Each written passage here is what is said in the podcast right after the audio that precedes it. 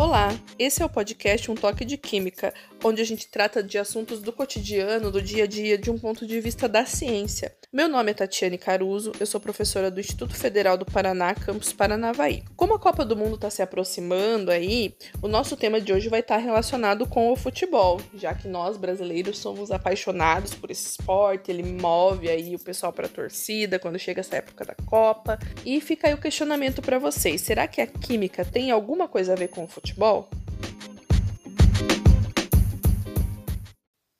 Bom, então a resposta para essa pergunta é sim. Qual é a relação que a química tem com o futebol? Para auxiliar os atletas para terem melhores resultados nesse esporte, a gente pode citar, por exemplo, a evolução dos materiais que são utilizados por eles, como, por exemplo, os uniformes, as chuteiras, as redes, a bola, ou até mesmo como manter o gramado no, em condições adequadas, as tintas que os torcedores usam para pintar o corpo e o rosto na, na hora da torcida, os fogos de artifício. Então, tudo isso tem a ver com a química. Mas hoje, especificamente, a gente vai tratar sobre os materiais que são utilizados nesse esporte.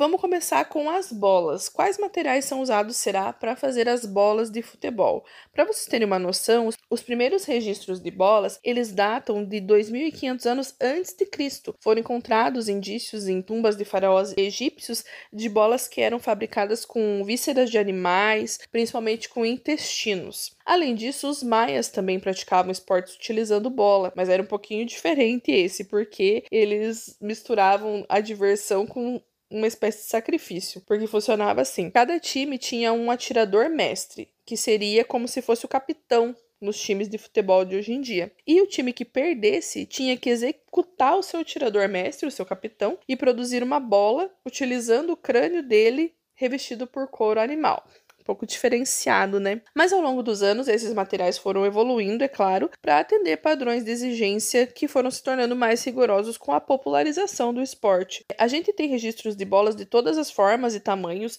mas as que se assemelham ao formato que a gente tem hoje em dia, elas datam da Idade Média, que foi quando o futebol já era praticado pelos europeus. Nessa época, as bolas eram feitas com bexigas de animais, parecido com a questão dos egípcios que faziam com os intestinos, né? Só que era um problema que esse tipo de material se deformava e furava com muita facilidade. E com a difusão do futebol, foi necessário produzir bolas que tivessem um material um pouco melhor que isso, que fossem mais resistentes e mais leves. E aí foi quando se começou a empregar os polímeros. Os polímeros são um material produzido por, pelas indústrias químicas a partir de monômeros. E o primeiro polímero que foi utilizado para fabricar bolas foi o policloreto de vinila, todos vocês devem conhecer como PVC. Mas o PVC, em baixas temperaturas, ele se torna duro e quebradiço. E se ele está em altas temperaturas, ele fica mole. A gente chama esse tipo de material de termoplástico. Então ele foi substituído pelo poliuretano, que não sofre com esse problema.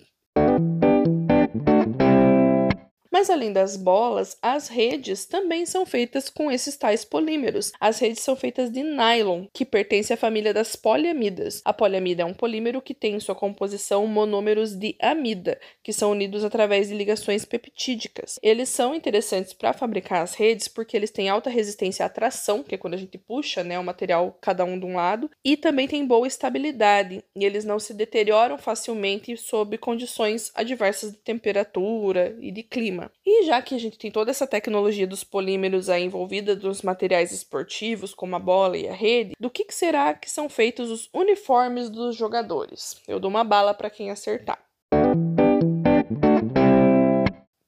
mais uma vez os polímeros. Os uniformes eles evoluíram também através do tempo porque inicialmente eles eram feitos de algodão. Só que o algodão, material que além de esquentar muito, né, ele não é tão confortável, ele absorve muito do suor, ele absorve cerca de 50% do suor e faz com que aumente o peso da roupa, e isso dificulta a movimentação dos jogadores. Ah, só para vocês saberem, essa absorção do suor ocorre porque existem ligações de hidrogênio presentes na molécula da celulose, que é um dos principais componentes do algodão tá? Então, a gente começou a utilizar também os polímeros na produção dessas roupas. O primeiro polímero utilizado é o poliéster. Se vocês olharem nas etiquetas das roupas de vocês, vão ver que é bem comum, né, esse tecido sintético ser usado. E ele é obtido a partir da reação entre glicóis e ácidos carboxílicos. E ele possui em sua cadeia principal um grupo funcional éster. Mas além do poliéster, também é usado o PET, o mesmo PET das garrafas, que vocês também já devem ter ouvido falar,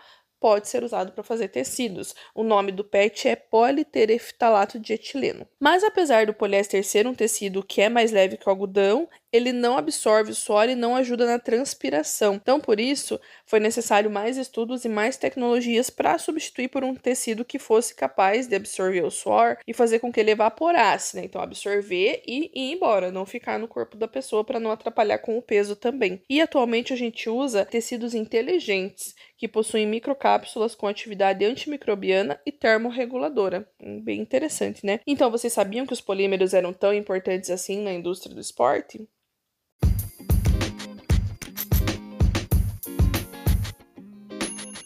Bom, galera, hoje a gente viu como a química está presente nas tecnologias de muitos equipamentos esportivos utilizados no futebol. Eu espero que vocês tenham gostado, que vocês tenham adquirido conhecimento com esse nosso episódio de hoje. Compartilhem aí com seus amigos se vocês acharam interessante. E a gente se vê no próximo. Tchau, tchau.